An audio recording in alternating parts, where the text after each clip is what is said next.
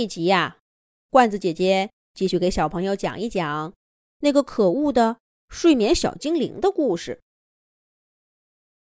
我到云彩上把小精灵叫起来，他本来气哼哼的，但一看见是我，那气焰一下子矮了半截儿。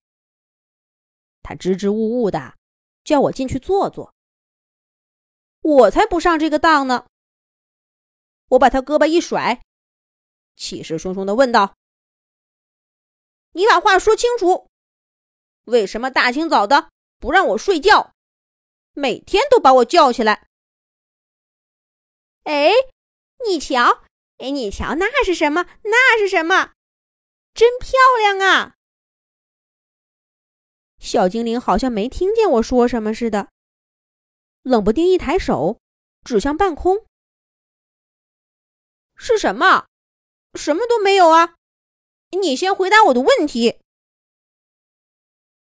我看了半天，啥也没看到，继续追问小精灵：“是太阳啊，旭日东升，早起人的盛景啊！你看看，那光晕，那云霞，每一刻都在变幻不定。”蕴含着生命的奥妙呢。如果你不……小精灵故作高深的说道：“够了！”我一想起刚刚被烧屁股的事儿，就火大，高声打断小精灵：“我不想看什么太阳，你别转移话题。为什么不让我睡觉？”哎。看这里，看这里。你不是喜欢山吗？你快瞧瞧，咱们脚下那座山，一半在阳光里，一半在雾气中。你瞧，你瞧，那悬崖上还有一朵野百合的花骨朵呢。小精灵也没让我把话说完。在哪儿？在哪儿？你可别骗我！我最喜欢野百合了。就算你留恋开放的水中娇艳的水仙，这一回是我自己没把歌唱完，因为我唱着唱着，眼前的天空、太阳和白云都消失不见了。我突然站在一面漆黑的峭壁上，岩石有如刀削一般锋利，刀刃中爬出了墨一样的苔藓。可是，就在这石头缝里，在苔藓中间，几簇条形的绿叶拖出了一朵雪白的花骨朵来。一缕阳光从两块岩石夹住的细缝里照进来。那花骨朵，砰的一下散开了，露出红粉的花蕊。别忘了山谷的寂寞的角落里，野百合也有春天。歌声把我带回云朵上，小精灵正得意的拍手笑呢。瞧瞧，要不是早点起。你哪能看到这样的美景呢？早起当然有早起的好处。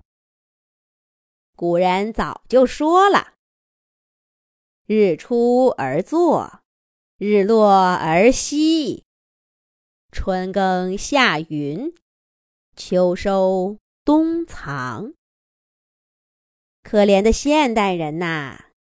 早就忘记了这些大自然的规律，我们小精灵看着伤心呐。你这么有灵性，我就更不忍心啦。所以才不辞劳苦，早早的叫你起床，感悟生命啊。小精灵说的声情并茂，星星般的眼睛里还闪出了泪花。我不知不觉的被感动了。他这样为我着想，我竟然还怪罪他，真是不应该呢。除了感动和自责，我的心中还有一种隐隐的骄傲。我跟其他人是不同的，要不然睡眠小精灵怎么会在芸芸众生中找到我呢？我是被小精灵选中的人呐！